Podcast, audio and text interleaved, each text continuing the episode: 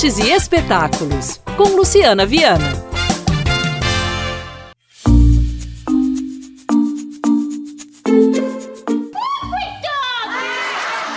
Filó segue divertindo gerações e a atriz Gorete Milagres está de volta a Belo Horizonte, onde apresentou a empregada Filomena pela primeira vez para comemorar os 30 anos da icônica personagem. Depois de ter sido empregada diarista, microempresária e governanta e não conseguir se aposentar, diz que está ali, no teatro, aproveitando a onda de um tempo onde todo mundo vira artista. O espetáculo da Filomena é uma grande comemoração dos 30 anos da personagem. Mas no espetáculo ela conta a saga dela, desde que ela saiu da roça há 30 anos e até os dias de hoje, né? É, a história dela é muito humanizada. É a história de uma, uma empregada doméstica que sai com sonho de de trabalhar em, em, em uma cidade grande, vem para Belo Horizonte, mas o grande sonho dela era ir para São Paulo com umas primas que saíram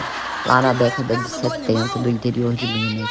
Então ela vai contar essa saga toda. É assumidamente um stand-up. A montagem está na programação da campanha de popularização do teatro e da dança, com ingressos a 25 reais nos postos Sim Parque, Shopping Cidade e Pátio Savassi.